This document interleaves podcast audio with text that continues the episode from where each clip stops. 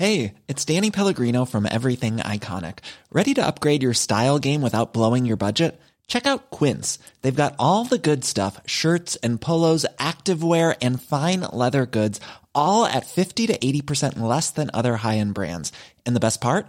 They're all about safe, ethical, and responsible manufacturing. Get that luxury vibe without the luxury price tag. Hit up quince.com slash upgrade for free shipping and 365 day returns on your next order. That's quince.com slash upgrade. Il y a tellement d'écritures différentes et tellement d'aspirations différentes dans le domaine de l'illustration qu'on a euh, un champ, euh, plein de champs possibles pour euh, créer des connexions avec les gens en fait.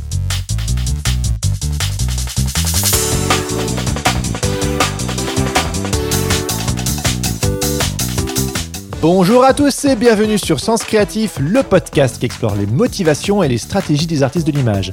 Je m'appelle Jérémy Kleiss, je suis auteur-illustrateur à Paris et vous pouvez me suivre sur Instagram at Jérémy Kleiss. Cette semaine, je suis heureux de vous présenter ma discussion avec Marie-Laure Cruchy, que vous connaissez probablement sous le pseudonyme Cruciforme. Initialement formée à l'école Estienne puis aux arts décoratifs de Paris, elle a d'abord travaillé en agence en tant que directrice artistique avant de créer son propre studio de création en 2007. Si vous vous intéressez un tant soit peu à l'illustration, obligé, son travail, vous l'avez déjà vu. Présente un peu partout, Marie-Laure collabore étroitement avec de nombreux clients dans les domaines de la presse, l'édition jeunesse, la musique, ainsi que certaines grandes marques de luxe. Et si vous êtes amateur de beaux livres, il est fort probable que vous ayez vu passer son livre Cabins, édité chez Taschen, ou encore Colorama, primé en 2017 au Festival du livre jeunesse de Montreuil est paru aux éditions Gallimard.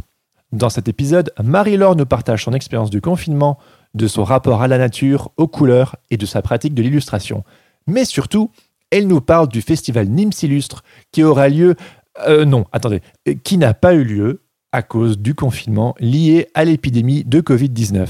Et oui, initialement, à l'heure où cet épisode sort, nous étions tous censés nous retrouver à Nîmes pour fêter au soleil cette pratique de l'illustration que nous apprécions tous. Nous avions même prévu un enregistrement live et en public de podcast, mais je ne vais pas vous la faire à l'envers, l'histoire avec un grand H en a décidé autrement. Nous revenons donc avec Marie-Laure sur l'histoire et les ambitions de ce festival et sur son désir de transmettre et de fédérer la communauté artistique.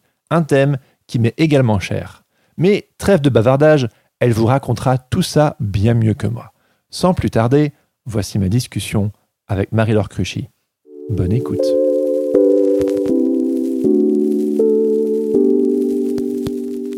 Rock and roll. Rock and roll. Super, Marie-Laure. Bienvenue sur Sens Créatif. Merci. Je suis trop, trop content de discuter avec toi aujourd'hui. je suis ravie d'être là aussi. bon, bah, tu sais euh, que la plupart de mes auditeurs euh, te connaissent probablement, mhm. mais ils ne savent pas ce qui te motive à sortir du lit le matin. Ah, ah ben moi, c'est le soleil, c'est la lumière, c'est la fenêtre. Je crois que j'ai le grand euh, privilège d'avoir une, une, petite fenêtre, ou en tout cas durant le confinement, si je peux parler de, cette expérience-là, j'avais une fenêtre qui euh, donnait directement sur, euh, sur une vallée. Et on se faisait un petit plaisir de ne surtout pas fermer les volets le soir pour, pour pouvoir, au, au réveil, pouvoir contempler euh, le soleil qui venait balayer comme ça progressivement euh, les sommets de cette vallée. C'était dans le sud, hein, ça? C'était dans le sud, ouais, dans les Cévennes. Et c'est la chose la plus précieuse. C'est le meilleur moment de la journée, en fait. c'est le, réveil. Ouais, ouais. c'est ce temps-là, vraiment pouvoir regarder ça en ouvrant les yeux là, lentement. C'est magnifique. Ouais, c'est un pur bonheur, vraiment. Donc, ce qui me motive à me lever, c'est euh, ce petit rayon de soleil. Euh. et puis après, la, journée commence bien, quoi. Avec ça, euh, je sais qu'à Paris, c'est beaucoup plus difficile quand les journées de ciel gris se suivent, se ressemblent. je le sens, moi je fonctionne vraiment, je crois, je, suis un peu comme une plante, hein. je ah fonctionne vraiment à la lumière du soleil. Donc, ouais. Du coup, le sud vous a fait du bien. Puis tu viens de Nîmes aussi, donc c'est vrai. oui, oui, ben, ben oui, c'est mes racines. ça fait bientôt 20 ans en fait que je suis à Paris. mais malgré tout, il y a un appel, hein, il y a un besoin de, de, retrouver ça. La lumière n'est pas la même ici, en fait. Même quand il fait beau, comme comme en ce moment, euh, le bleu est pas le même. Bon, et je m'y connais quand même en couleur. Bah ouais. Les couleurs, euh, c'est un peu ton. Ouais, ça a été un moteur, ouais, aussi, euh, pour comprendre le monde, euh, pour se l'approprier, euh, pour euh, cette question de nuance. Euh, pour moi, euh, j'ai compris après coup, et c'était pas vraiment quand j'ai initié le projet, j'ai compris après coup que travailler sur les nuances de couleurs, c'était aussi travailler sur un- une capacité ou encourager le lecteur à développer une capacité de nuancer son langage. Il y a un, parallèle qu'on peut faire, c'est-à-dire avec euh, plus tu as de vocabulaire et plus tu arrives à mettre les mots ou des mots précis sur, euh, sur euh, des objets qui, se ressemblent mais qui ne sont pas exactement les mêmes, euh, plus tu es capable de nuancer euh, ton langage et ton regard sur le monde, ta, ta capacité de t'approprier le monde. Donc, c'était intéressant après coup de prendre conscience de ça. Colorama, c'est ça? Oui, pour le livre Colorama, ouais, c'est ça. Je trouve ça super intéressant ce que tu me dis parce que moi, j'ai toujours considéré que j'étais un peu une bille en couleurs. Ouais, Je misère, mais depuis toujours, sur les couleurs.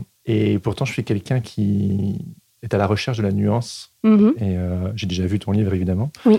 Euh, mais je ne l'ai pas acheté. Et là, je me dis, il Hmm. faudrait que, je me, Hmm. je, je me, je me le chope, celui-là. Bah, c'est un livre euh, qui partage euh, du savoir avant tout. hein. Je pense que, en tout cas, il peut se prendre pour l'aspect purement euh, esthétique et, et graphique. Euh, certains euh, le prennent presque comme un objet de décoration. Donc, j'aime beaucoup ce côté-là, ce, double niveau possible de lecture. Donc, tu peux te laisser juste porter par le plaisir euh, des couleurs qui sont répertoriées ou par le plaisir des illustrations, parfois par le nom de ces nuances qui peuvent être plus ou moins poétiques.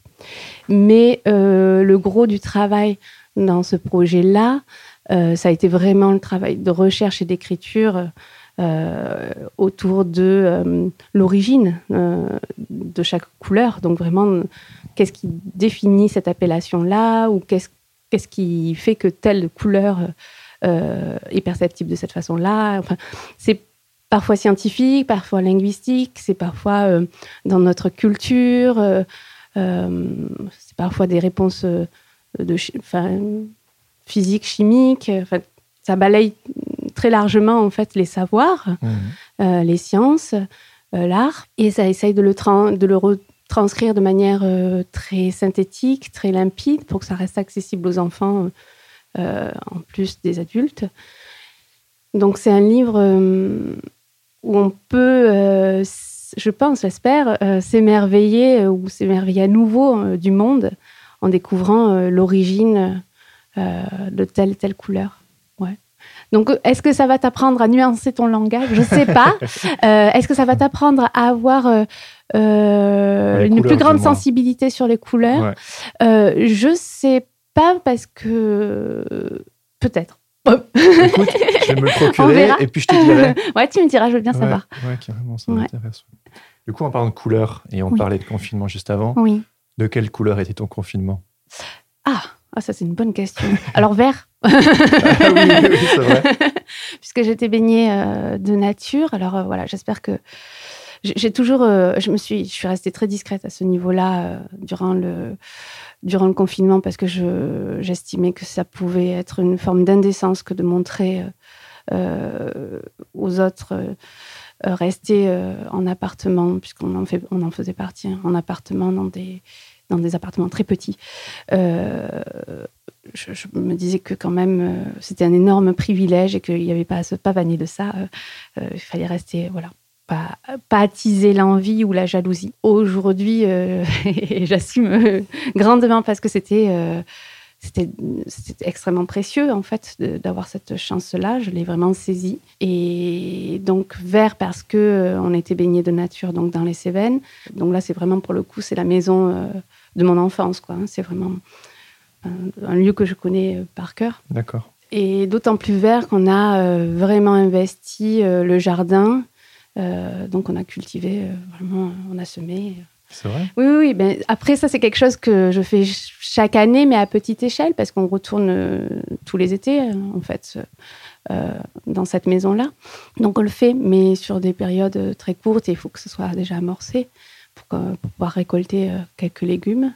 là, c'était vraiment, on a tout repris au début. voilà, on est arrivé, le terrain était en friche et, il a fallu labourer, labourer, semer en tout genre.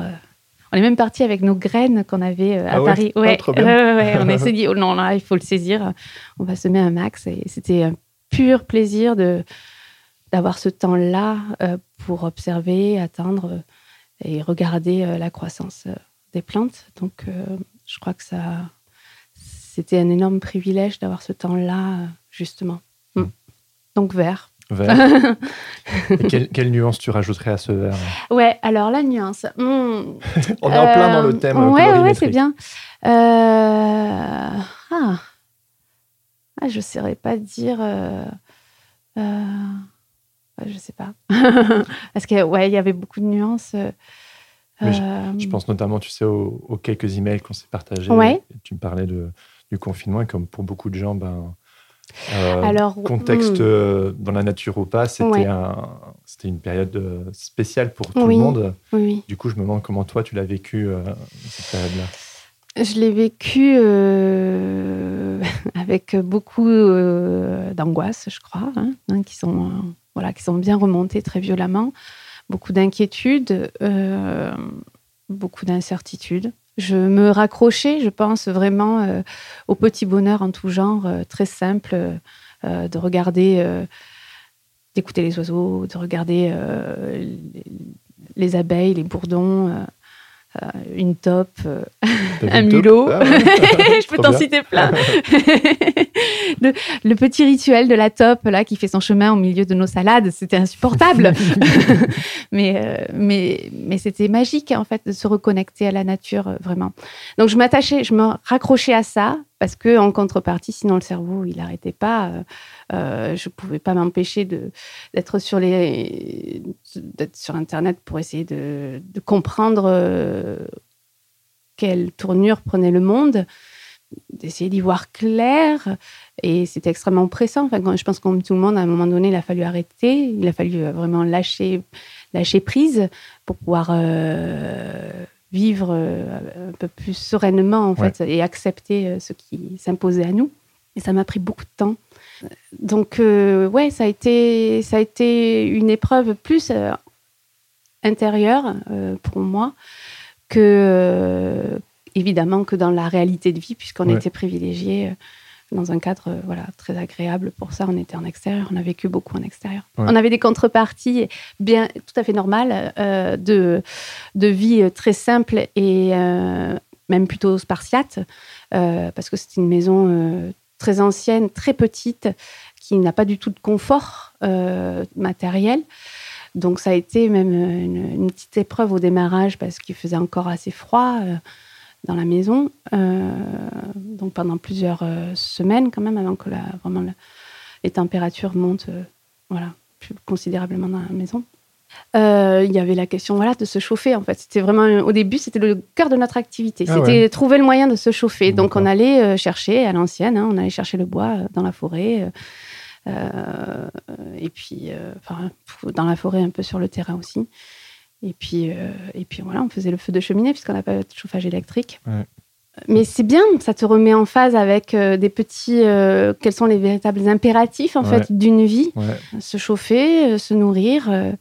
Euh, c'est quand même euh, assez fort d'expérimenter euh, de cette façon-là. des ressources. Ouais, ouais. C'est cette simplicité en fait qui était assez puissante. Ouais, ouais, Le monde entier était sur pause, quoi. Ouais, ouais. Donc c'était c'est intéressant de l'expérimenter comme ça. Et au niveau de ton boulot, tu as pu travailler pendant ah, cette période C'était sur pause aussi. Hein. tu l'as euh, vécu comment ça? Je pense que je l'ai accepté assez facilement, euh, d'autant plus que, que j'ai ce tempérament à quand même euh, rester toujours sur, sur mes gardes et ne pas brûler ce que j'ai. Donc j'avais un peu d'argent de côté. Mmh. Euh, ce qui m'a permis d'accepter que, les mois comme ça euh, se suivent sans aucun revenu, donc strictement aucun revenu, euh, parce que la plupart des projets en cours étaient en, lien direct ou indirect avec le domaine culturel. Donc, en gros, j'ai un livre qui, qui dont la sortie a été reportée, donc avec tout ce que ça engage d'investissement pour promouvoir cette sortie et permettre au livre de rencontrer son public. Donc ça, euh, ça toutes, toutes, les initiatives qui étaient en train de se monter, elles ont été euh, mises en pause. Euh, il y a un projet aussi plus de com euh, mais qui est lié à l'événementiel directement. Donc les événements se sont, ont été annulés, donc le projet a été annulé lui aussi. Donc euh, c'est marrant parce que c'est une autre économie. Tu vois, autant le livre, c'est une toute petite économie. Bon, j'aurais pas gagné grand-chose, même peut-être. Euh, il y a beaucoup de travail qu'on fait sur un temps libre, ou en tout cas sur un temps qu'on ne compte pas. Euh, autant le projet euh, d'événementiel avec une marque, une grosse marque, là, c'était vraiment. il y avait un budget là-dedans. Et donc, euh, que ce truc-là soit, enfin, qu'il soit annulé, ça a été ah clairement un trou. ah, ah, bah là, ouais, là, c'était un peu dommage. donc, ça. Et puis le festival. Notre festival qui a été lui aussi, bien évidemment, comme tout tous le festival Nîmes s'illustre. Voilà, le festival Nîmes s'illustre qui, euh, qui a dû, euh, comme, comme, euh, comme tout le monde, accepter le deal de reporter, de reporter ça à l'année prochaine. voilà. oui, au, moment où cet épisode sortira, oui. on était censé se retrouver à Nîmes. Oui, exactement. pour ce festival, justement, le festival Nîmes s'illustre. Et ça a été annulé. Mm. Et donc, on était censé euh, fêter, célébrer l'illustration euh, ensemble. Il y avait plein de choses de prévues. Et euh, toi et d'autres personnes, vous avez investi énormément d'énergie et de travail là-dedans. Mm, mm, mm. Du coup, Nîmes s'illustre n'aura pas lieu cette année. Mais est-ce que tu pourrais me parler donc de ce, de ce festival mm-hmm. qui était censé avoir lieu? Alors, le festival Nîmes s'illustre donc est un festival d'illustration qui qui se déroule, je vais parler au présent, hein, qui doit se dérouler et qui se déroule à Nîmes et qui a été monté par euh, euh, trois anciens euh, nîmois qui ont tous, qui sont tous montés à Paris pour pour leur carrière et pour leur voilà leur métier. voilà, c'est un peu pas un incontournable, mais en tout cas c'est un passage qui est souvent bon, voilà, c'est fréquent. Et euh, on est tous à peu près de la même génération. On ne se connaissait pas. Alors, je, précise quand même que moi, je suis arrivée un peu euh, en décalé. Le projet euh, existait déjà. Il y avait même une toute première, on va dire une édition zéro qui avait eu lieu. Donc, c'était l'année dernière.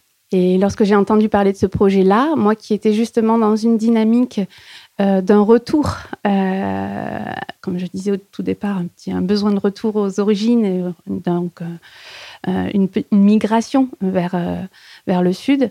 Euh, savoir qu'il il y avait une initiative de ce type-là qui était en train de se monter à Nîmes, qui allait pouvoir à la fois promouvoir et voire peut-être fédérer en fait des, des, personnalités de la région autour de l'illustration. Je me suis dit, oulala, c'est parfait. Il y a peut-être une dynamique qui va se monter et qui va être favorable pour, dans notre métier. Donc, euh, j'ai contacté cette équipe-là et, on s'est rencontrés et, j'étais de suite euh, englobée dans le projet. Et c'est assez. Euh, alors, c'est fou, hein, c'est une aventure assez incroyable de monter un festival. C'est une petite. c'est vraiment monter, ça a beau être un travail bénévole, encore une fois, de plus, où tu comptes pas ton temps et tu donnes généreusement. C'est quand même un, projet de conviction où tu essayes de mettre en place. Euh, on est porté par des utopies quelque part euh, mmh. quand on monte un festival. On essaye de. On a envie euh, comme toi, tu le dis très bien, pour la communauté en fait des illustrateurs. En tout cas, moi, je sais que ça fait partie des moteurs, même si je le, voilà, ça, s'impose là comme ça. Et puis de, de parler de reprendre un peu de distance en fait par rapport à ma pratique et de me recentrer euh, un peu plus, ou en tout cas de m'ouvrir un peu plus aux autres, en collaborant, en allant à la rencontre des autres illustrateurs. Je trouvais ça, euh, enfin c'est ça tombe bien. Je pense que j'avais besoin de ça maintenant. Après avoir euh, travaillé, on va dire au moins 6 ans, 6-10 ans à une carrière personnel à essayer de tirer mon épingle du jeu. Oui, je peux dire que c'était pas facile au début. J'ai réussi à avoir une reconnaissance sur mon travail, à vivre maintenant plus dignement, clairement, de mon métier, ce qui est quand même pas donné au démarrage je me suis rendu compte au bout de voilà, au bout de quelques années, évidemment, il y a des projets qui qui ont marqué les esprits et, et sur lesquels euh, je suis encore euh, très sollicitée en fait de, de reproduire et de créer en continu sur ce, sur ce type d'univers. Donc je, je pense à Cabins, voilà, qui a vraiment été un projet qui a, qui a, fait popper vraiment ah ma, ma carrière. Et, euh, et, je sais que j'ai rapidement euh, été euh, un peu oppressée en fait par l'idée de de devoir focaliser en fait mes, mes, recherches et mon travail sur cet univers-là. Je me suis épanouie énormément à le faire. J'étais très heureuse qu'il rencontre à ce point un, un, enthousiasme de la part du public et vraiment que ça plaise à ce point. Simplement, euh, je pense que je suis quand même à l'origine de nature euh, à aimer l'expérimentation, l'exploration, euh, la recherche, enfin aller sur plein de territoires. Et là, ça me cantonnait vraiment à ce territoire-là. Donc j'ai eu beaucoup de propositions, et j'ai encore beaucoup de propositions dans ce type-là. Et je sens que j'ai besoin de m'en détacher. Donc, euh, en gros, euh, je pense que euh, j'ai eu dernièrement la sensation de devenir plus productrice d'images que créatrice. donc j'entends vraiment par là que j'étais tenue par, par des commandes qui me dirigeaient un peu trop sur des territoires qui finalement était moins euh, ce, à quoi je pouvais euh, aspirer, ou en tout cas sur lesquels j'avais moins de liberté en fait. ça. J'ai perdu un peu de ma liberté en étant plus productrice et en étant moins créatrice ou moins dans l'initiative de projet. Donc j'ai eu besoin euh, de reprendre la distance. Il y avait deux options qui se présentaient. Soit je me soit je me focalisais, soit je me réouvrais aux arts appliqués au sens large, c'est-à-dire j'essayais de, de, de, créer des passerelles entre l'illustration et euh, d'autres champs, du design, euh, de l'archi, de l'espace euh, et même de l'artisanat, par exemple. ce qui est toujours quelque chose qui me motive énormément, même si je ne je l'ai pas concrétisé, ça. Je, je, suis extrêmement admirative de toute cette vague d'illustrateurs qui font de la céramique, qui font du bois, qui ont cette liberté-là, en fait, de, d'être sur tous les supports et de, sans se poser de questions. Enfin, ça, je l'ai perdu, ça. Ça, je l'ai vraiment perdu. Je sais que c'est la contrepartie d'avoir fait vraiment carrière dans l'illustration. Ben, je suis cantonnée à, à, ce domaine-là. Hmm. Et c'est difficile pour moi, mais peut-être c'est une difficulté qui m'est vraiment purement personnelle, hein, euh, ça n'en tient qu'à moi, mais c'est difficile de, d'en sortir et de retrouver cette liberté sur les différents médiums. Donc j'avais soit cette possibilité-là, soit être plus dans quelque chose qui finalement euh, avait déjà été un peu enclenché, être plus dans la transmission et dans le partage. Je pense qu'avec euh, avec mes livres, euh, et notamment dans Colorama qui a, qui a vraiment bien marché, j'ai découvert tout ce qui était la réalité de vie d'un auteur, illustrateur, et de ce que ça engage en investissement pour pouvoir faire vivre euh, le livre et lui permettre de rencontrer son public. Et ça, je ne l'avais pas du tout en tête. Pour moi, faire des livres, c'était vraiment le travail euh, qu'on connaît très bien en tant qu'illustrateur, euh, où on est focalisé sur notre, sur notre recherche personnelle et voilà, sur des problématiques de création. Mais en réalité, il y a deux temps très forts, c'est la création et puis après la partie plus promotion. Et cette partie promotion, ben, elle engage euh, une rencontre avec le public, que ce soit euh, sur, des sur des salons, on va dire, où on est en signature. Euh, là, il faut se faire un peu violence parce qu'il faut jouer un jeu, hein, quelque part. quand on est en signature, ben voilà, il faut accepter que notre petite bulle éclate et qu'on soit vraiment à la disposition des autres. Je sais que c'est au début, c'était peut-être un petit peu une épreuve. Et puis petit à petit, j'ai senti que c'était c'était quand même extrêmement plaisant mmh. de rencontrer euh, des gens enthousiastes par rapport euh, au travail d'avoir ce retour immédiat. Donc, soit sur des salons, de cette façon-là, soit sous la forme d'ateliers et de, de workshops, où vraiment là, une fois de plus, on est vraiment à la disposition des enfants, ou même parfois des adultes, mais on est vraiment dans le partage. Donc on va transmettre le savoir, on va transmettre euh, la pratique, on va transmettre une curiosité du monde, euh, un éveil, en fait, on va solliciter un éveil. Et je pense que ça, euh, quelque part, cette histoire de partage et de transmission, de manière assez inconsciente, c'est quelque chose que, avec lequel je suis assez volontaire. Je ne dirais pas que je suis à l'aise, mmh. parce que je m'estime pas pas vraiment euh, complètement dans mon élément quand je fais ça, mais euh, j'y vais volontiers. Voilà. Je, je, le fais parce que je trouve ça euh, utile, précieux, important. Donc peut-être que cette histoire de transmission et de partage, je le retrouve aussi dans le festival, en, en recréant du lien, en m'ouvrant aux autres, aux autres illustrateurs, en essayant de mettre en place des collaborations pour pour, euh, pour monter un projet d'exposition, euh, réfléchir ensemble à, des thématiques, c'est en travailler ensemble. Ben, on, partage, euh, on partage des convictions, on partage le métier, nos appréhensions. ça me vraiment, moi, dans ma place au sein du festival, je suis vraiment la, la caution artistique. Je n'ai pas précisé au début. Euh, mais euh, du coup, j'ai un lien, euh, je pense que j'ai un lien plus fort encore avec les artistes qu'on sollicite que les autres personnes. Mais je précise là, puisque c'est mhm. quelque chose que j'ai oublié. Donc, on est aujourd'hui, on est, on va dire, quatre filles. Ça n'a pas été calculé, mais c'est un fait. Voilà, on est quatre nanas, toutes originaires de Nîmes. Donc, Victoria, qui qui a Victoria Vendo qui a son agence d'illustration pardon, agence d'illustrateurs. Il y a euh, Margot euh, qui euh, a une relation, enfin une, belle carrière dans l'institutionnel et, et l'événementiel. il y a Sarah, dernièrement, qui est plus dans l'expérience vraiment de festival et dans la communication, je dirais. Je ne veux pas dire trop de bêtises, mais voilà, qui a vraiment plus euh, une bonne sensibilité, une bonne connaissance de, la manière dont on peut mettre en place vraiment la communication du festival. Et moi qui est vraiment euh, euh, ben, illustratrice et qui, voilà, qui a le lien vraiment direct de métier, d'expérience avec les. Voilà, dans le domaine, quoi. Donc, il peut faire le, la passerelle et le dialogue possible avec donc, je, suis d'autant plus favorisée ou encouragée, en tout cas, à, dialoguer et à, à, créer du lien vraiment avec, avec la communauté.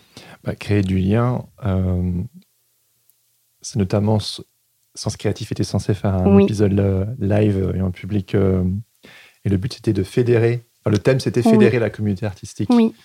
Et je vois là un, un fil d'Ariane dans, cette discussion. quand on mm. s'est rencontrés, voilà, tu, tu l'as dit tout à l'heure, euh, ça faisait 6-10 ans que tu avais construit ta carrière. Puis il y avait ce besoin de te reconnecter en quelque sorte euh, bah, déjà aux sources. C'est-à-dire, euh, par exemple, là, on l'a vu pour le confinement, tu es reparti dans le sud. Nîmes, Silus, c'est à Nîmes, c'est là d'où tu viens. Et aussi, quand on, quand on s'est rencontrés, c'était chez Maison Tangible, il me semble. Et puis après aussi, on s'est revu au laptop pour les soirées oui. de talent, etc.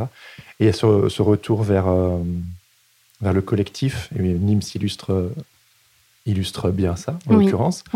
Et, euh, et c'est un sujet qu'on a en commun tous les deux, fédérer la communauté artistique, se connecter à elle, partager, etc. Ouais, je me demandais si tu pouvais aussi un petit peu euh, parler justement de ce, ce besoin, ce désir de, de fédérer en fait.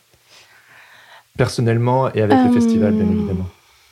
Alors, je ne sais pas vraiment euh, expliquer euh, euh, le fond de tout ça. Pourquoi j'ai besoin de sentir. je pense que toi, tu en parles très très bien sur la vraiment rien que de mettre le mot sur question de communauté. Je pense que c'est finalement assez récent, en tout cas pour ma part. Je ne peux peut-être pas parler pour tout le monde, mais j'ai l'impression que que longtemps on a considéré la pratique et le métier d'illustrateur comme des comme un travail très solitaire, très individuel. Euh, voilà, des électrons euh, des, ours au fin fond de leur caverne. Ouais, c'est ça. Alors déjà, oui, il y a, le fait qu'on travaille euh, beaucoup chez nous, euh, le fait qu'on travaille euh, des univers, qu'on on est encouragé vraiment à développer des univers personnels. Donc on a vraiment un repli sur soi. Enfin, en tout cas, une, un, travail d'introspection, un travail vraiment où on crée une bulle, une bulle, pardon, vraiment personnelle. Donc ça, ça, caractérise quand même beaucoup le métier, cette question de recherche individuelle, sans que ce soit pour autant une un métier compétitif. On n'est pas dans l'adversité et dans la, dans la compétition. Mais malgré tout, j'ai l'impression qu'aujourd'hui, il y a une, prise de conscience qu'on est. Euh, on peut avoir une énergie commune, euh, mutualiser nos énergies et devenir plus fort de fait. Donc, euh, cette histoire de communauté, toi, tu fais vraiment partie, je pense, avec ton podcast, d'une d'une génération ou en tout cas d'une comment dire euh, une série de figures en fait qui ont cette bienveillance là euh, et qui encouragent vraiment cette cette cette prise de conscience et cette cette mise en pratique en fait d'énergie collective. Mmh.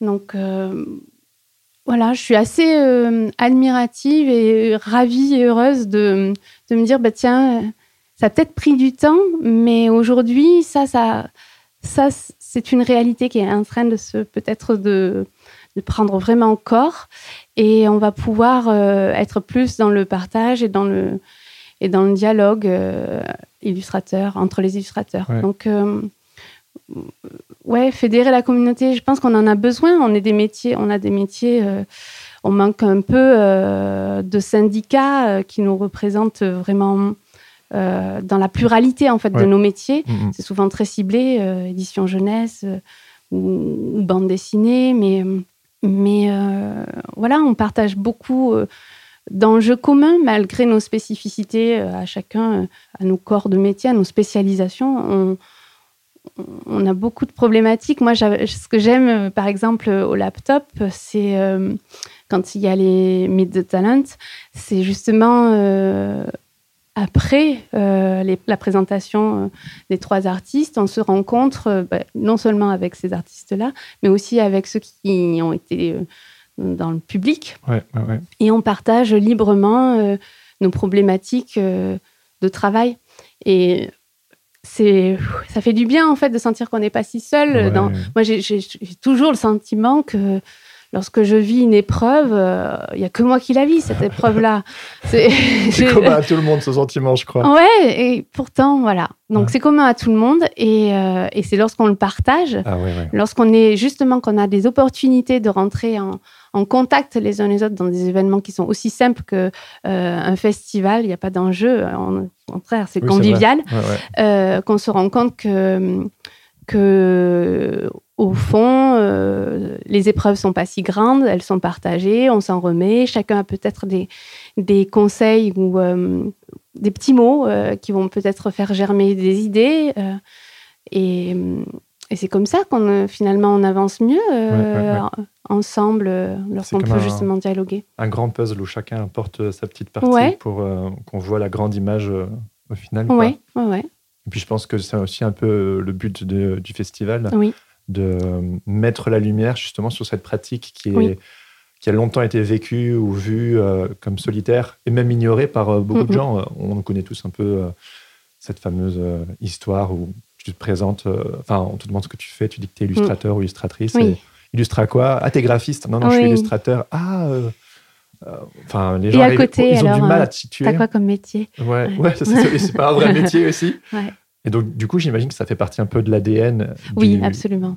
du festival, quoi. Oui, oui, complètement. L'idée, c'est de, voilà, de mettre euh, la lumière sur cette pratique et, lui redonner ses lettres de noblesse. Je pense qu'il y a, voilà, tu le dis très bien, il y a cette problématique euh, lié à l'illustration pendant des années, qui a été euh, le parent pauvre euh, de, des métiers de l'image. Quoi. moi, je, je, sais, je le dis, quand j'étais étudiante, c'était pas c'était pas la section la plus noble. ah non, mais vraiment pas. Par contre, alors c'était une époque où euh, illustration et graphisme étaient vraiment scindés et il n'y avait pas justement de d'échange possible parce que parce que le graphisme avait des, prétentions, des ambitions et des enjeux qui étaient donc tout à fait louables et nobles pour la société. Et l'illustration, ben, ça avait comme simple destination souvent euh, les gamins, euh, dont on se, bon, dans le fond, ça n'a pas de grand enjeu. Euh, donc, bon, ça, on fait, on fait des Vous Mickey, quoi. Avoir sa tête là. voilà, c'était un peu, un peu terrible cette euh, réalité-là, mais eh, voilà, quand tu es, quand es dans es dedans, bon ben tu, tu composes avec ça. Et puis tout ça a bien évolué en, plus de 10 ans, là, en 15 ans, on va dire que ça a vraiment, euh, il y a eu vraiment un virage. Euh, l'illustration a commencé à remplacer la photographie dans, la, dans la presse, vraiment, a commencé à recommencer à, à remplacer. Et, et moi, j'étais dans cette vague-là. J'ai j'étais au bon endroit au bon moment. J'ai commencé par un magazine et puis après tout a tout, tout, tout, tout a glissé quoi très naturellement. Et donc, euh, on se rend compte que finalement, c'est un très bon outil euh, de communication. Euh, ça va parfois même plus loin que la photographie. Euh, Qu'il y a multitude d'écritures possibles et que et que c'est un métier, voilà, que c'est un métier à part entière, quoi, vraiment. Ouais et qui est euh, noble, digne. C'est vraiment un, métier euh, véritablement artistique, même si ça relève du champ des, des arts appliqués, et que surtout les frontières sont poreuses en fait. Très poreuses. Et ça, c'est ce qui me plaît en fait dans cette pratique-là, c'est qu'on peut glisser euh, de plus en plus et c'est accepté, alors qu'avant, si les frontières étaient quand même marquées, on peut glisser de l'illustration au graphisme, à l'art contemporain et à l'artisanat. Et au final, l'illustration, il est à mi-chemin entre tout ça. Et euh, enfin, moi, je le vois comme ça. Et on peut théoriquement euh, vraiment euh, explorer en fait et faire vivre cette, cette pratique sur tous ces champs-là. Donc c'est hyper intéressant, quoi, vraiment. Et puis tu t'es dit, il faut que ça sorte de, de l'ombre, il faut qu'on en entende parler, quoi. Ouais, ben c'est tout simplement c'est pas c'est pas crier haut et fort regardez l'illustration c'est formidable mais mais un peu euh, quand même. mais c'est c'est euh, Ouais, un peu quand même, c'est vrai. Euh, c'est formidable l'illustration. Oui, oui, oui. Non, mais... non, on va pas dire le contraire, c'est certain. Mais je, je, je sais pas si, en tout cas, je me sens pas chargée d'une mission de ce type-là, hmm. mais malgré tout, je pense que c'est assez normal qu'au bout euh, euh, d'un certain nombre d'années de métier, j'ai pas rencontré beaucoup d'adversité hein, ou d'animosité envers ma pratique j'ai rarement finalement entendu euh, qu'est-ce que tu fais, mais qu'est-ce que c'est euh, l'illustration. Mm, mm. Mais, euh, mais je trouve ça quand même important de savoir valoriser son métier, en fait, de montrer à quel point il y a un ancrage historique qui est pas des moindres. Il est beau, quoi, vraiment. On a vraiment un superbe patrimoine dans le domaine. Et, c'est riche. Et, et surtout, ben, c'est aussi un très beau vecteur de communication et transmission euh, de, moi j'aime beaucoup ce mot, d'émerveillement en fait. Il y a un pouvoir dans l'illustration qui peut nous transporter, qui est peut-être aussi le cas aussi dans la photographie euh, ou dans d'autres domaines, certainement. Moi, c'est ma pratique, c'est celui que je connais et que donc forcément, euh, c'est quelque chose que je repère et que j'apprécie et c'est quelque chose que j'ai envie que dans ce domaine-là, qu'il soit perceptible. Donc euh, j'encourage, oui, euh, par le festival, on a envie euh, d'apporter aussi de la curiosité, de l'éveil et de l'émerveillement. Oui, c'est ça, à la destination vraiment pour le coup de tous les publics. En ça, ça rejoint vraiment le chemin que je fais avec les livres.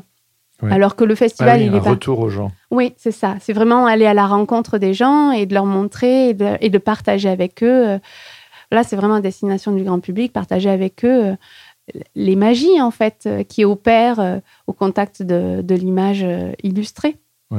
Il y a tellement d'écritures différentes et tellement d'aspirations différentes dans le domaine de l'illustration qu'on a un champ, on a plein de champs possibles pour créer des connexions avec les gens, en fait. moi, je sais que j'aime aujourd'hui, c'était pas le cas avant, je suis plus sensible à l'image qui véhicule une, une, émotion, une atmosphère, par le biais de l'atmosphère. Avant, j'étais beaucoup plus cérébrale voilà, euh, sur des logiques à la frontière du graphisme. Et je recherchais vraiment des mécaniques de pensée. là, euh, voilà, je trouve que déjà qu'on sache que l'illustration balaye ces différents spectres, tout le monde peut s'y retrouver en fait euh, en tant que spectateur. peut trouver un territoire, un illustrateur, un style, un univers, un sujet qui va vraiment lui parler. Je crois vraiment qu'il y, y, a un énorme potentiel pour pouvoir éveiller et euh, éveiller la curiosité ouais, du grand public. Ouais. Et tu pourrais me parler de cet éveil du cérébral vers le plus émotionnel? Euh, Oui. Euh, Moi, ça me parle, donc j'ai envie d'en savoir plus. Alors, je n'ai pas fait de psychanalyse à ce niveau-là, mais je dirais que la quête très cérébrale au départ est liée vraiment au fait que j'étais encore j'ai fondé ce socle-là lorsque j'étais étudiante. Donc, on avait vraiment euh, des problématiques artistiques. On nous encourageait vraiment à avoir une réflexion. Euh, euh, enfin, on nous encourageait sur un travail de réflexion, vraiment. Et un peu moins sur la pratique. comment dire Quoique, c'est pas incompatible. Mais bref, j'ai développé un travail très cérébral. C'est lié à un âge aussi, à 25 ans j'arrivais à me différencier en, mettant en place des mécaniques euh, de pensée, en mettant en place des dispositifs qui sont plus de l'ordre de l'exercice de style, en jouant à des jeux comme ça euh, de modulation. Mais voilà, je pense que c'est ce qui me ce qui faisait que j'avais une singularité et puis j'aimais beaucoup cette, euh, être là-dedans, quoi. Vraiment, je continue à aimer beaucoup ces, ces choses-là chez d'autres illustrateurs. Et puis, et puis j'ai rencontré euh, certaines difficultés à vivre avec euh, ces pratiques-là, parce qu'on s'était taxé vraiment de... Quand, quand il s'agissait de livres, c'était des livres d'artistes, et finalement j'ai eu beaucoup de mal à les éditer. Ouais. C'est beaucoup de travail qui rémunère pas. Et euh, donc ça m'a mené vraiment à me questionner sur pourquoi je crée et avec qui je partage ce travail-là. Et à ce moment-là, j'ai pris conscience que hum, ça parlait vraiment à une, à une frange euh, très petite euh, de la population, c'est-à-dire des gens qui partageaient euh, les mêmes recherches que moi et qui une certaine élite entre guillemets hein, voilà. Et et à ce moment-là, j'ai pris conscience que peut-être c'était pas ce à quoi j'aspirais, en tout cas, de, de, parler à peu, mais au contraire. Et c'est là que j'ai commencé à faire, euh, à, à, repenser la manière dont je faisais mes livres. J'avais envie, j'ai pris conscience, et c'est simultané à la naissance de mon fils. Ah ok, intéressant. C'est pas pour rien. Bah mais oui, et oui, et oui, oui, la question de la transmission, elle est liée à, la maternité ou la paternité, c'est certain.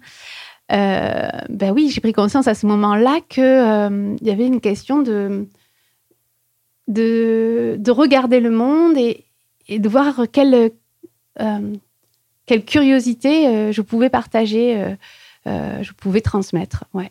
Et à partir de là, je commençais à faire des, ouvrages plus dans la, un peu plus dans la, comment dire, un peu plus dans la pédagogie, on va dire, moins dans l'expérimentation graphique, mais un peu plus tourné au, vers le, sens et, et la connaissance. Et de fil en aiguille, eh ben, c'est allé euh, vers, euh, graphiquement, vers quelque chose de plus euh, ambiant, plus sensible, plus atmosphérique. Donc vraiment des images qui, au final, sont questionnent le plaisir de l'œil plus que le plaisir cérébral de réflexion. Et, et c'est vrai que c'est marrant parce que à l'époque, donc à la sortie de l'école, j'avais euh, même un dégoût très fort pour. Euh, enfin, en tout cas, ça, me, ça ne m'intéressait absolument pas et je, je, je, je, me moquais, je dirais plutôt, c'est pas un dégoût, c'est plutôt je me moquais des illustrations euh, qui étaient que j'appelais sensuelles, en fait. Des illustrations qui étaient là pour vraiment flatter l'œil et, séduire, en fait, quelque part, le, lecteur, le public. Enfin, voilà. Et, curieusement, même si c'est pas du Enfin, j'estime que c'est pas vraiment dans ma quête. Aujourd'hui, j'ai glissé vers ça, vers quelque chose en tout cas qui, qui est dans le plaisir euh, de ressentir. Ouais. C'est ressentir quelque chose, en fait, ressentir une émotion plus que penser, euh, penser euh, ou réfléchir. Ou... Ouais, j'ai une, quête d'émotion, je pense. Et ça, ça va, ça a un lien direct et indirect avec, évidemment, la maternité. C'est, on a envie de partager à la fois des connaissances et à la fois du, du sensible, Bien sûr. vraiment, avec, euh, avec euh, nos enfants. Donc, euh, ça m'a mené là. Peut-être c'est lié aussi vraiment. ça t'a ancré aussi, j'imagine, dans le concret. C'est-à-dire que pour beaucoup, c'est très cérébral. Et puis, on, je pense qu'on est aussi pas mal dans une culture où on, loue la pirouette graphique ou intellectuelle. et je pense que quand tu as des enfants, moi, ça a été mon expérience. tous les deux, on a un, enfant. Le tien, bon, il est plus vieux que le mien, euh, largement. Mais euh, moi, je sais que. Moi, je suis quelqu'un de très cérébral aussi de, nature. Euh, et je pense que je suis, je suis, je suis descendu du, cerveau au, cœur. Alors, ça paraît bateau et cucu, tout ce que tu veux. Non, mais c'est très juste. Mais ça m'a ramené à l'essentiel. Déjà, tu as moins de temps. Mm. et donc, du coup, tu vas plus. voilà, je viens de le dire, à, à l'essentiel. C'est plus vécu, c'est plus brut c'est plus émotionnel et euh, et moi je trouve ça super intéressant. En fait, t'es pas la première personne qui me dit ça. Je l'ai vécu moi, d'autres personnes mhm. aussi. Il y a une sorte de recentrage sur euh, ce qui est le plus important. Et quelque chose de plus de plus décomplexé, de plus vécu et, et de plus vivant, de plus incarné quoi au final. Mhm. Et c'est drôle parce que au final, j'ai l'impression, hein, je parle juste pour moi, mais que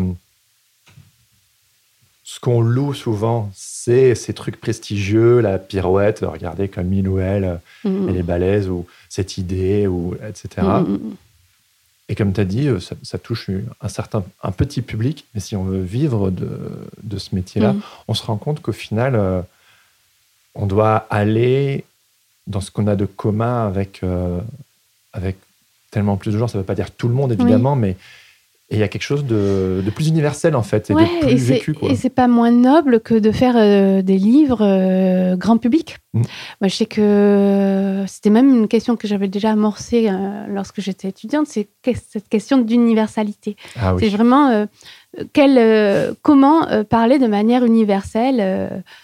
bon, le pictogramme en fait bien le travail dans un ouvrage pour pouvoir à la fois embrasser plusieurs cultures, ce qui est vraiment parfois totalement voué à l'échec, hein, puisqu'on a vraiment de grandes différences euh, culturelles, mais aussi euh, et surtout, euh, ce que je trouve vraiment intéressant dans le livre, c'est d'embrasser plusieurs générations.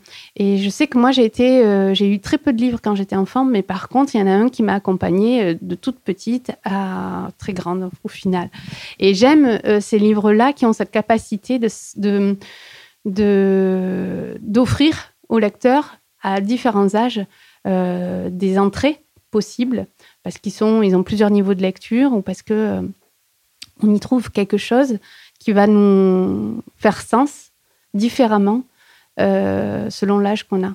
Donc moi, je sais que c'est une, des problématiques centrales maintenant, je l'ai bien identifié dans ma création de, de livres illustrés et qui sont à la fois à la frontière du, de la jeunesse et de l'adulte. Donc cette, cette, alors si c'est pas universel, en tout cas c'est c'est transversal, quoi. Voilà, c'est vraiment cette transversalité. Et quand je disais, il n'y a pas de mal à, à, faire du grand public, au contraire, il y a une, une certaine noblesse du, coup d'avoir cette capacité de d'embrasser tout le monde avec une forme simple en apparence, en mmh tout cas. Mmh euh, le contenu, je pense que le colorama on est un bon exemple. C'est qu'on a, on a un, livre dont le dispositif est très simple, hein, euh, une énumération de couleurs, de nuances, certes très généreux, hein, puisqu'il est quand même assez exhaustif. Mhm. Mais euh, voilà, une illustration associée, un petit nom, une petite histoire. C'est très facile, il suffit de voir euh, une double page et on a compris le dispositif. C'est très simple en apparence. Par contre, Euh, on s'imagine peut-être pas, mais c'est voilà, c'est assez colossal comme travail pour vraiment être euh, passer l'aspect purement esthétique et, séduisant et vraiment être porteur de sens et vraiment être dans le dans offrir euh, des clés euh, de connaissances et, et d'éveil vraiment.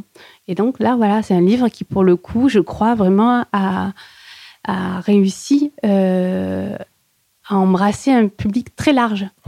Euh, autant les graphistes, euh, alors peut-être pas tous, je sais pas, mais j'ai l'impression quand même que que euh, y a des autant des cabinets d'architectes et, et des graphistes qui ont un travail très pointu, qui peuvent s'y retrouver, voilà, par la mécanique ou ou la poésie qui s'en dégage que ben voilà, des, du grand public qui n'a pas forcément un lien, mais qui a une, petite sensibilité à la couleur. Et puis, euh, bien évidemment, les enfants, euh, euh, parce que finalement, cette notion de couleur, c'est central en fait dans l'apprentissage de l'enfant. Des mmh. livres sur la couleur, il y en a des milliers pour les enfants. des imagiers de la couleur encore, enfin voilà, je sais pas combien il y en a. C'est monumental, mais parce que c'est essentiel dans l'apprentissage. Mais dans la manière dont je le fais, peut-être, moi, j'apporte peut-être une pierre supplémentaire à l'édifice qui va vraiment être dans, euh, dans euh, une éducation et euh, je me répète, hein, une curiosité quoi, qui va s'éveiller, en tout cas un désir de comprendre le monde. Quoi. Voilà. Je pense qu'il y a ça. Je ne sais pas si je réponds. Si, si. Donc, ouais, on sent que quelque part, tu as, as, enclenché déjà une transition depuis quelques années, là. Et donc, tu es, es, en cours vers ce, Ouais, c'est ça. C'est, j'ai l'impression qu'on on a tous cette phase. Je peux me tromper, hein, je, je, mais j'ai l'impression qu'on a tous cette phase assez finalement euh, identifiable euh, de euh, la carrière, donc de la recherche personnelle, voilà, très individuelle, de faire carrière ou en tout cas d'avoir la reconnaissance sur notre travail. Donc il y a une question finalement de performance quand même, arriver à un but individuel de réussite entre guillemets. Et puis, si on y arrive, lorsqu'on y arrive, on a un retour un peu plus à.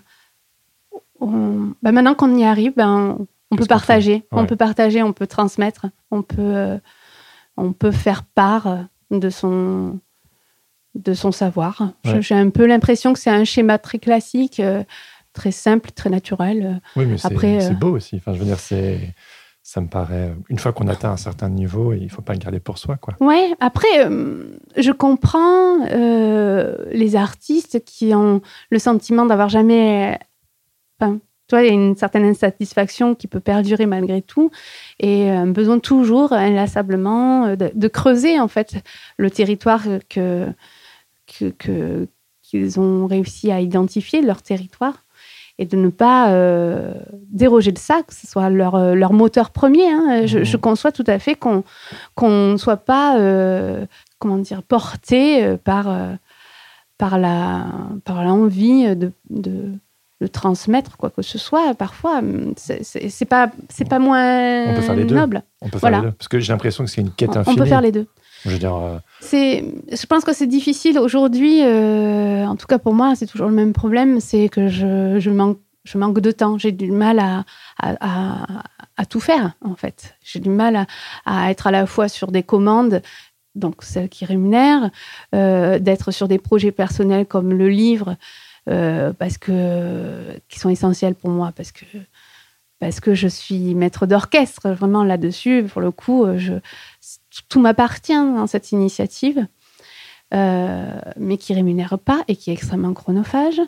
Euh, euh, et d'autres projets qui sont de l'ordre de l'exploration, en fait. Parce que même, même si les livres sont, sont un territoire personnel, j'explore malgré tout un peu moins que ce qu'on peut, on peut croire. En tout cas, moi, je, voilà, je suis dans une mécanique qui ne me permet pas d'explorer autant que je le voudrais graphiquement.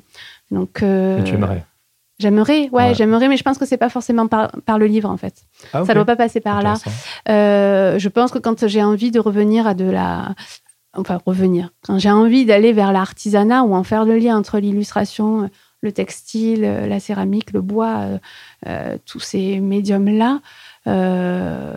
du concret, cette envie, j'ai ouais, ouais, il y a quelque chose. Bah oui, c'est un peu dans l'air du temps aussi. Hein, j'ai mm. l'impression qu'on a besoin de retour aux sources. On revient tout le temps, même. ouais, ouais, ouais, ouais. Il y a une, il y a, y a un besoin, ouais, qui est partagé, je pense, à ce niveau-là, qui est très clair, qui est vraiment émergent. Je ne sais pas si c'est quelque chose qui va durer, mais en tout cas, voilà, ces besoins-là, ils n'ont pas, ils pas besoin de s'inscrire dans un projet euh, euh, qui doit voir le jour, euh, qui doit être inscrit dans un marché. Le problème du livre, malgré tout, même si je, je le fais avec quand même beaucoup de liberté chez Gallimard, parce qu'il me laisse de l'autonomie, c'est inscrit dans un marché. C'est clairement euh, la problématique, je l'ai citée, c'est comment toucher euh, le plus de monde possible, en fait. Comment faire en sorte que.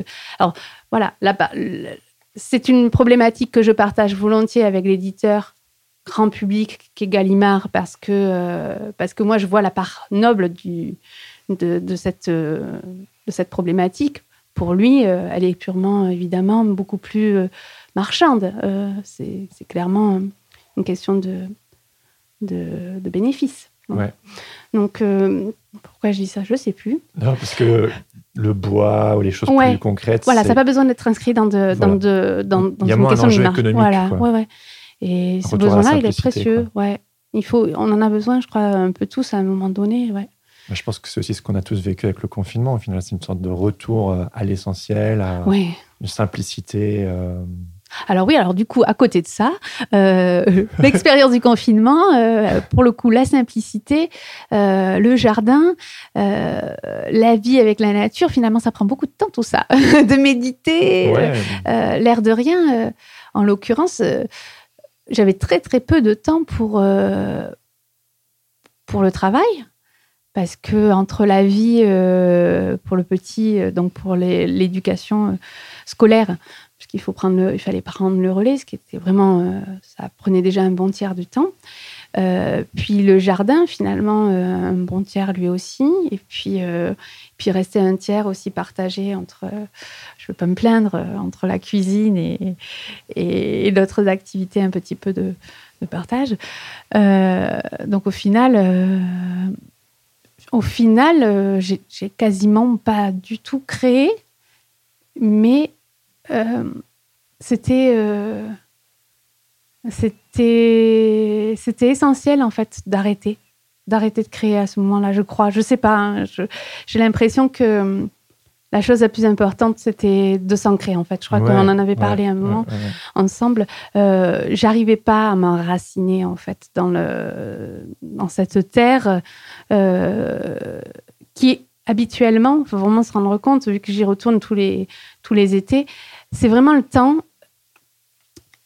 essentiel et assez exceptionnel qui me permet vraiment de prendre de la distance par rapport à la vie trépidante qu'on a à Paris et euh, de faire le vide et de sentir naturellement, faire la part des choses, de sentir naturellement les bonnes et les mauvaises idées. Et très enfin, systématiquement, c'est quand je suis là-bas que les projets, se, en tout cas les idées de projets se déclenchent vraiment. Ben oui. Donc, euh, euh, et pourtant, voilà, durant ce confinement, euh, dans cette maison et ce terrain que je connais euh, vraiment par cœur, j'arrivais pas à me, j'arrivais pas à m'enraciner parce que j'étais l'esprit encore dans les problématiques plus de travail et de trouver, enfin voilà, de d'essayer de d'anticiper ce qui va arriver ou de se voilà. De se préparer à, tout ça. réussi à t'ancrer ou... Oui, oui, bien sûr, mais j'ai réussi à m'ancrer parce que j'ai lâché prise, parce que j'ai euh, accepté euh, euh, de vivre au rythme du soleil, de la lumière, du vent, de la pluie, au rythme du jardin. Et finalement, c'est lui qui a pris la place vraiment prédominante. J'ai pas créé, mais j'ai c'est une, autre forme de création que de faire le jardin. C'est donner naissance à, à, des petits légumes. c'est vivant, quoi. Mais et c'est extrêmement euh, euh, gratifiant, en fait, quand il arrive. Euh, enfin, moi, j'arrive, j'ai la, la, sensation, ou en tout cas, j'ai eu la sensation sur ce temps-là, que si je peux pas m'en contenter sur un long terme, ça me contentait largement sur un court terme. Ouais, vraiment. Donc, cette, euh, j'ai pas philosophie, j'ai pas réfléchi véritablement là-dessus, mais, mais je, je, sens que en tout cas euh, le jardin euh, me permettait un épanouissement ou en tout cas combler le manque d'épanouissement. un projet de livre là. J'en ai un, mais alors par contre oui, il est, il est en relation directe. C'est j'ai un projet de livre sur les graines en ah, fait, ah, bah sur lequel voilà. Et je pense que ça, ça peut. Ouais, ben oui. Euh, parce que euh, il est déjà amorcé depuis longtemps, mais voilà, toujours cette question de temps euh, à, mettre en place. c'est pareil que Colorama, c'est un projet assez colossal pour ma petite personne, mais c'est vraiment travailler, rendre hommage à la biodiversité et travailler sur le sur l'art.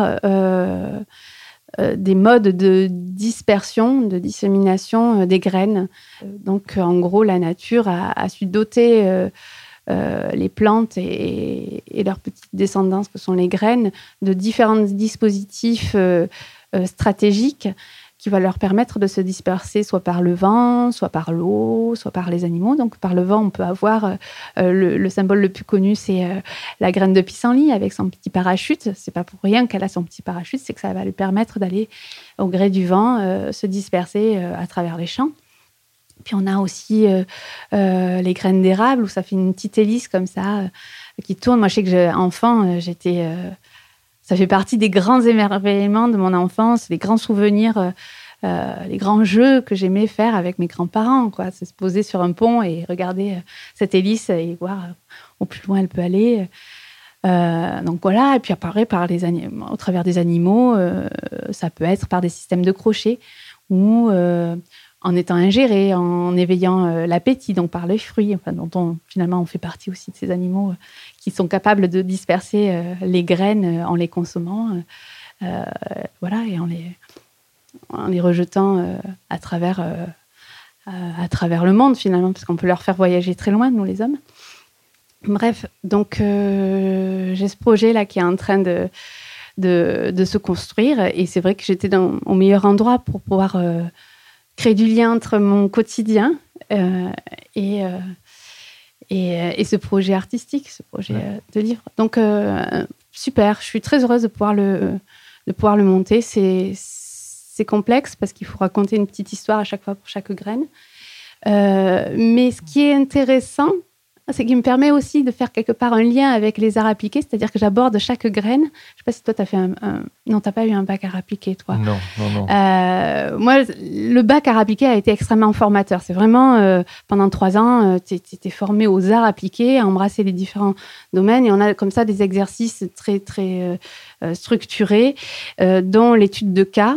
je ne sais pas du tout si c'est toujours des, des, termes qui sont employés, mais en tout cas, l'étude de cas, c'est étudier vraiment un sujet et voir euh, ou un objet et le et, décrire s'il y a une bonne euh, et en quoi il y a une bonne adéquation entre la forme et la fonction. Euh, et là, en l'occurrence, je prends chaque graine comme un objet de design et je l'étudie j'étudie sa forme et sa fonction et je montre à quel point la nature est extrêmement créatrice et elle rivalise d'ingéniosité pour pouvoir offrir l'opportunité de la dispersion à ces graines-là et à quel point elle est capable vraiment de perfectionner les dispositifs euh, à la manière d'un designer. Ouais, c'est ouf. Donc, euh, c'est magique de voir, euh, de balayer comme ça toute cette richesse de vocabulaire formel, voilà, qui, sont potentiellement de véritables sources d'inspiration pour un designer. Quoi, Du coup, on parle de nature, de soleil, de retour aux sources, de remise en question. Pour euh, terminer euh, ce petit moment ensemble, je me demandais si tu pouvais euh, adresser ce sujet de la remise en question. tu sais, genre si certains de mes auditeurs, mm-hmm. je pense que beaucoup se retrouvent là-dedans aussi suite au confinement, etc. Mm-hmm. soit besoin d'être long, hein, juste, tu sais, genre, tu passes, tu es passé par ce processus et puis tu l'as déjà vécu plusieurs fois. Oui. Qu'est-ce que tu aurais à dire, tu sais, sur Oh, c'est une grande banalité, c'est d'accepter, euh, arriver à accepter. Je ne sais pas si ça répond vraiment à, la question, mais c'est accepter ça comme euh, un incontournable, en fait. C'est vraiment des temps qui sont, euh, qui sont essentiels, qui sont récurrents, qui vont se présenter, se représenter régulièrement. Et mm, C'est ouais, il faut le- il faut juste le. Je sais, je suis pas dans une logique de rentabilité. Je, je saurais pas dire. Euh, tu verras, euh, t'en tireras des, bénéfices. Parce que je suis pas euh, vraiment capable de d'avoir cette euh, clairvoyance là. Mais je sais que qu'on vit mieux en acceptant que l'adversité se présente ou que la que en acceptant de rencontrer des difficultés et en en les affrontant avec euh, avec plus de sérénité. C'est une grande banalité que je suis en train de dire là. les, les banalités sont souvent pleines de, pleines de bon sens, quoi. Bon, voilà. Ok, ok. Non, mais super. Bon, bah, magnifique. Merci, euh, merci Marie-Laure pour Merci euh, ce temps, c'était top. Et puis à bientôt. Cool, au plaisir. Salut.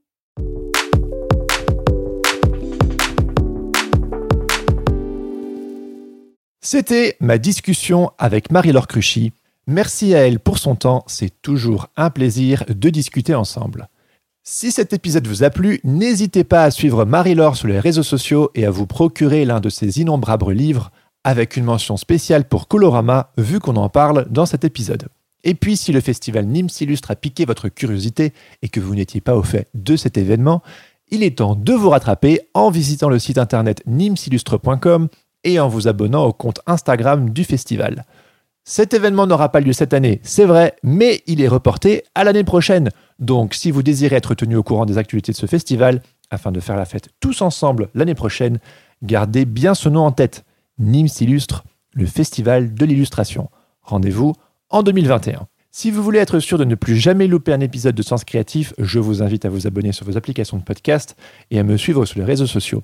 Vous pouvez également vous abonner à ma newsletter afin de recevoir toutes les semaines, en plus des liens et des notes de chaque épisode, une recommandation pour vous accompagner dans votre vie d'artiste freelance. Si cet épisode vous a plu, n'hésitez pas non plus à me laisser quelques étoiles, 5 de préférence, ainsi qu'un commentaire sur Apple Podcast. Ça me fait énormément plaisir de lire vos messages et ça aide vraiment le podcast à se faire connaître. Je vous invite aussi à partager le podcast autour de vous et à m'écrire afin de me faire part de vos questions et de vos réflexions. Et pour rappel, le prochain monologue du podcast sera sous forme de foire aux questions. Donc si vous avez une question qui vous brûle les lèvres en rapport avec le métier de créatif, si vous faites face à un challenge et que vous vous dites c'est pas possible, je ne dois pas être le ou la seule à vivre cela, ou simplement si vous aimeriez en savoir plus sur les coulisses du podcast, envoyez-moi vos questions. Je me ferai un plaisir de choisir celles qui reviennent le plus souvent et je tenterai très simplement d'y répondre lors de mon prochain épisode solo. Donc, comme je le disais avant, pour me contacter, le plus simple, c'est de le faire par email ou via les réseaux sociaux. Les liens sont à retrouver dans les notes de cet épisode. Je termine. Si d'épisode en épisode ce podcast vous encourage et vous inspire, je vous invite à devenir membre du club Sens Créatif en soutenant financièrement le podcast sur Patreon. Les contributions démarrent à 2 euros par épisode. Me soutenir sur Patreon, en plus de soutenir un projet qui vous tient à cœur, c'est aussi un moyen d'avoir accès aux coulisses du podcast, des infos en avant-première, l'occasion de poser des questions pour des invités à venir, ainsi qu'un accès au groupe de discussion privée sur Instagram. Pour en savoir plus, visitez patreon.com slash podcast. Je termine pour de vrai cette fois-ci en remerciant mon ami Adrien Guy pour la musique de ce podcast. Allez jeter un œil sur ses réseaux sociaux at Adrien Guy Musique ou écouter ses morceaux sur sa page SoundCloud. Merci également à Adrien Grenier pour le montage. Sur ce, je vous donne rendez-vous la semaine prochaine pour un nouvel épisode. En attendant, bel été à tous et surtout, restez créatifs. Ciao ciao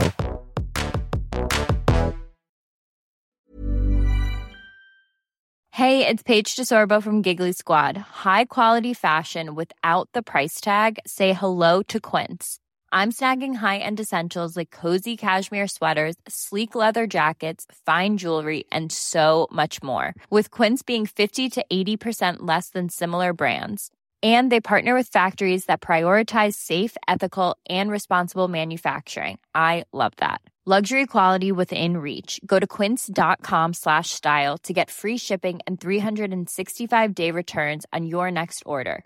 Quince.com slash style.